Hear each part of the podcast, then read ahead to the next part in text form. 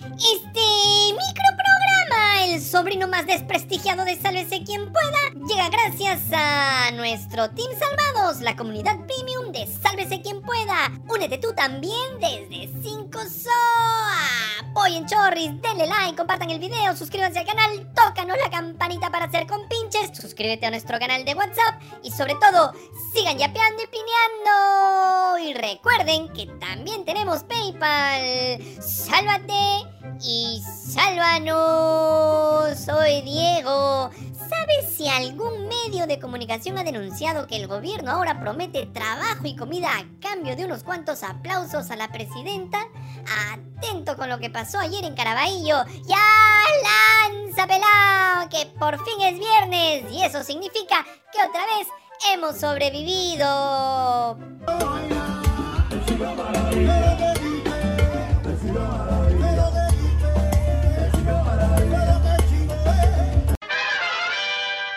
Aunque a Alianza Lima no le guste, siguen saliendo a la luz ¿ah? nuevos hechos que demuestran que el único responsable del apagón en Matute fueron los encargados del Club de la Victoria. Eh, del distrito estamos hablando, por supuesto.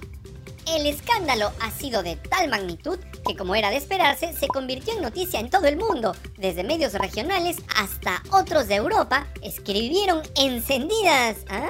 crónicas sobre el vergonzoso comportamiento del club peruano. Pero aquí lo que nos importa es hablar con toda claridad ¿ah?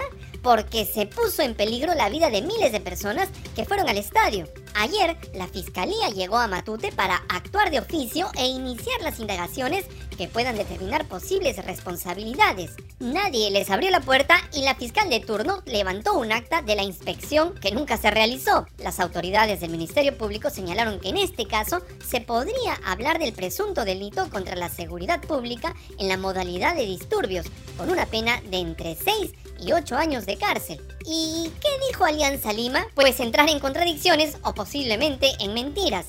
El miércoles, luego del partido, el delegado del club, Tito Ordóñez, aseguró que ellos no tenían ninguna responsabilidad y que solo se habían limitado a cumplir una disposición, dando a entender que había sido una medida dispuesta por la policía. Las decisiones no nos corresponde a nosotros de tomar decisiones de no premiación, de apagar las luces, esas no son decisiones El, el haber apagado las luces no es una decisión del no, club. no es una decisión de la institución, obviamente. ¿De la policía? Pues claro, eso- por, por eso, ya cuando las, cuando las actas del club explica este, las diferentes, este, lo, que, lo que coordinan y se ponen de acuerdo las autoridades. No es una decisión de la institución decir no hay premiación, hay premiación, no hay vuelta olímpica, si hay vuelta olímpica, hay luces, no hay luces, eso no. Digamos Lo que, que no, sí- no quedaron expuestos a una sanción no, de la liga. no, no, no, porque hay una, por eso le digo, son las autoridades quienes determinan los pasos que tenemos que seguir las instituciones, ¿no? O sea, Eso el es todo. club estaría, habría acatado... eh, Obviamente, eso es lo que estoy diciendo. Pero por eso le digo, esperemos el comunicado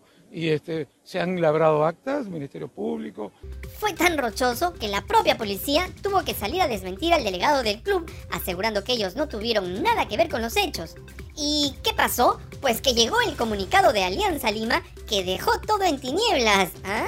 Y fue casi tan vergonzoso como el mismo hecho de apagar las luces. El club tuvo que admitir que el corte de luz en el estadio fue una medida tomada por ellos mismos. Según Alianza Lima, el corte de luz en el estadio se autorizó, y abrimos comillas, con el único fin de incentivar la rápida evacuación de las tribunas y preservar la integridad y seguridad del público y delegaciones deportivas. ¿Qué cosa? ¿En qué lugar del planeta Tierra o del universo se puede considerar que dejar en la oscuridad total a miles de personas es una medida de seguridad? ¿Qué carajo les pasa? Pero dijeron algo más y otra vez abrimos comillas. Entendemos que algunos sectores de la opinión pública puedan haber interpretado esta medida de diversas formas, pero la única motivación de nuestra institución fue evitar situaciones lamentables en un contexto de deterioro de las garantías de seguridad que se hizo evidente en los últimos minutos del partido. Ah, su... ¿De verdad creen que pueden haber varias interpretaciones sobre este desastre? Además, las garantías de seguridad le competían exclusivamente al organizador del evento, en este caso al Club Alianza Lima, y no solo fracasaron durante el partido, sino que pusieron en peligro a miles de hinchas y también a los futbolistas y a los periodistas que hacían su trabajo en el lugar.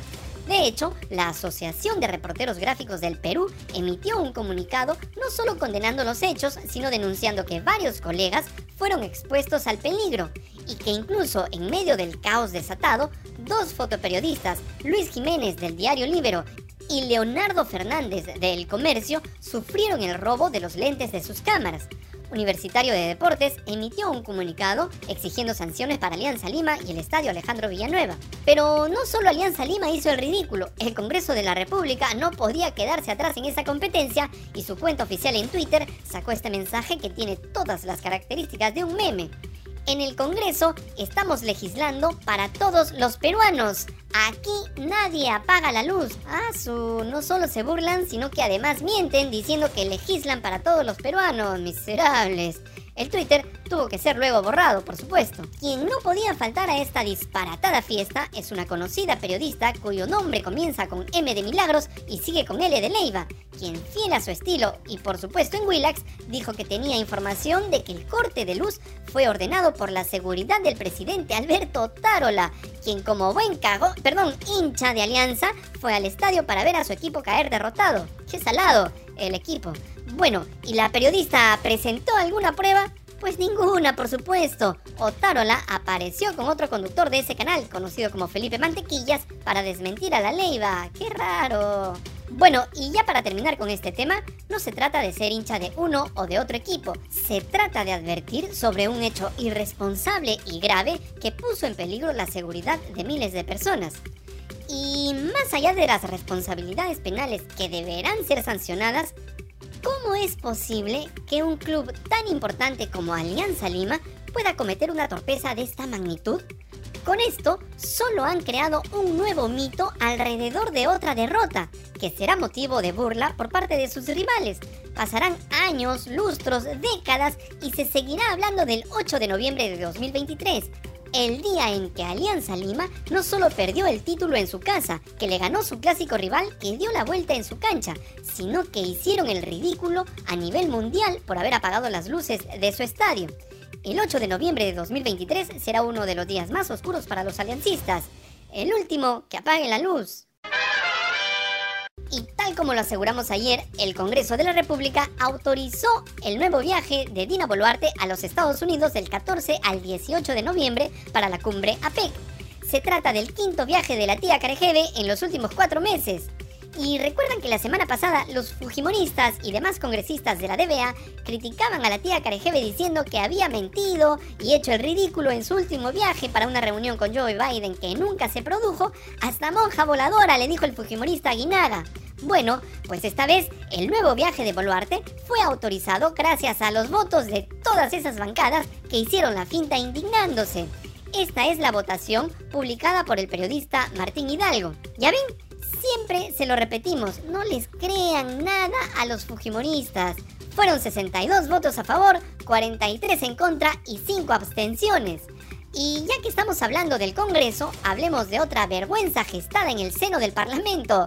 Esta vez, el protagonista es el congresista por la libertad, Juan Burgos, quien ayer tuvo la ideota de condecorar al torero Andrés Roca Rey por su compromiso a la promoción de la tauromaquia como una manifestación cultural de tradición de nuestro país. Tradición cultural le llama este sujeto a una actividad salvaje de maltrato animal, donde a un ser vivo le dan muerte luego de torturarlo. Todo eso ante el aplauso y el gozo de miles de personas que pagan por reunirse para ver un espectáculo de muerte. Esto fue lo que dijo el congresista Burgos. Respira hondo y corre al baño más cercano. Porque creo que es un representante del Perú que está haciendo bien las cosas. Es un embajador cultural de la tauromaquia que después de 500 años podemos llegar a las plazas del mundo, sobre todo un peruano exitoso, ha recorrido los principales eh, lugares donde se practica la tauromaquia en España, México, ha sido reconocido, es un ídolo allá, sin embargo el Perú aún todavía no lo había reconocido como un embajador cultural que necesita el Perú. Por supuesto, no podían faltar en la foto congresistas de la talla moral de Patricia Chirinos, Alberto Bustamante y María del Carmen Alba. En contraste, otros legisladores que conforman el bloque animalista del Congreso emitieron un pronunciamiento en contra del reconocimiento al torero Roca Rey al considerar que la tauromaquia es una práctica arcaica y cruel que no tiene cabida en una sociedad moderna y consciente de la importancia del bienestar animal. Y así como los criticamos, esta vez debemos reconocer la postura de los congresistas José Gerí, Lady Camones, Carlos Ceballos, Vivian Olivos, Sigrid Bazán, Susel Paredes y César Revilla. Torturar y matar animales no puede ser considerado de ninguna manera una tradición cultural. Eso es salvajismo puro y duro. Y antes de seguir adelante con este adefesio de pseudo noticiero, te queremos recordar que tu apoyo es muy importante para que sigamos sobreviviendo. Necesitamos de ti para seguir llevando información. Puedes ayudarnos a través de Yape, Plink, PayPal, Patreon o haciéndote miembro premium en YouTube desde 5 soles al mes. Y por supuesto, compartiendo cada video para que más personas vean este mamarracho de programa. Muchas gracias por tu apoyo. ¡Ya, pelados! Sigamos con la información. Y esto fue lo que hizo ayer la presidenta Dina Boluarte.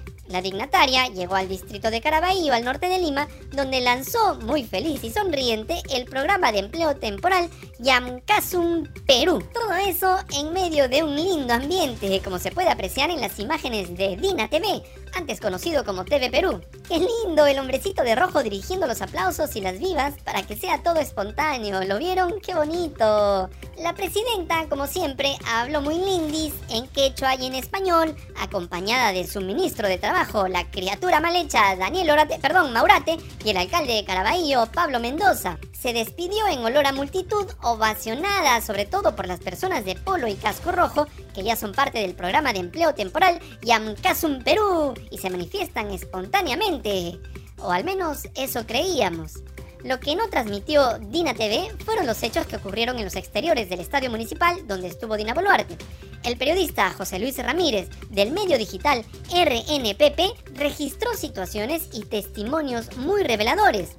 Y estas son sus imágenes no podían faltar las manifestaciones de rechazo contra la presidenta Dina Boluarte. La policía dispuso como siempre un importante contingente de seguridad, muy responsables ellos, empujando incluso a una señora adulta mayor.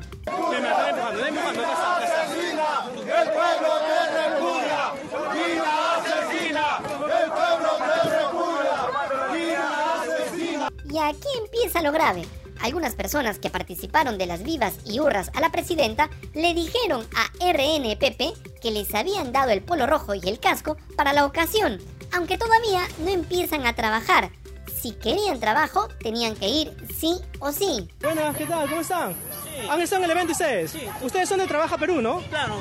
Coméntenos un poquito, ¿han venido todos? ¿Ustedes hemos visto que han estado Sí, de la uniformados? mañana estamos viendo todo, nos dieron los uniformes, todo nos dieron. ah, les dieron el uniforme a todos. Sí, ¿Ustedes sí. son del distrito de Caraballo? Sí, de Caraballo, acá de la Flor. Ah, mira, ve. ¿y usted desde hace cuánto tiempo trabajas ahí? No, recién vamos a entrar. Ah, todavía no entra. Todavía recién. no Pero ya les no han puesto el uniforme. Sí, uniforme, todo, no hemos- nos han dado todo hoy día. Ah, claro. ¿qué, qué les han dicho? ¿Que si no vienen no, no consiguen el trabajo? No, si no vienen, no. Y no dieron uniforme y no van a avisar aproximadamente su lunes estamos entrando. Ya luego muestra el polo, el casco que le dieron, hasta que una señora se lo tiene que llevar para que esta persona no siga hablando. Luego, claro, tuvieron que devolver el polo y el casco. El show ya había terminado. Pero hubo más. Este otro grupo de personas también eran parte del programa de empleo temporal. Y escuchen lo que dice este joven que sería uno de los coordinadores. Según él, ir a aplaudir a la presidenta era parte de la actividad laboral de este grupo. ¿Ya se aseguraron con los trabajos? ¿Le van a dar trabajo o es que ellos ya trabajan ya en, en, en Punche Perú? No, todavía este, estamos viendo y todos están, Ah, lo van a evaluar. Ah, ya. todos están empadronados. Están empadronados, pero todavía no están trabajando. No, la actividad empieza la semana que viene. Pero ya están ya. ¿Esto, eh, venir acá, es parte de su actividad?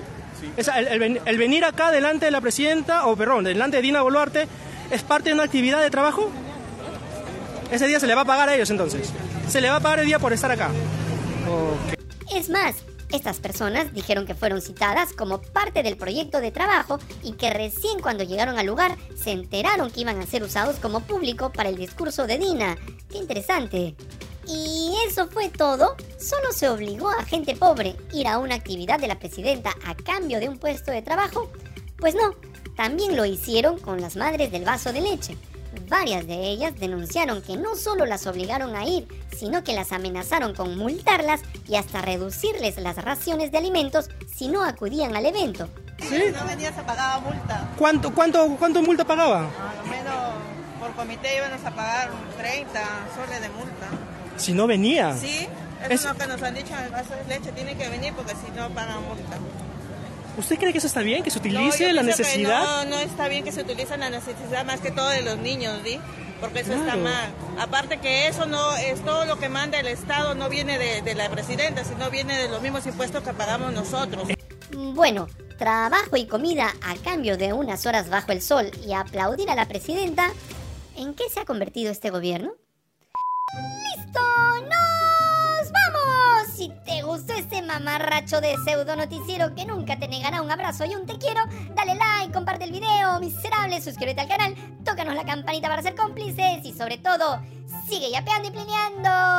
¡Ya, pelao! Llévate esta basura de programa y edita rápido. Es viernes y nos merecemos un descanso.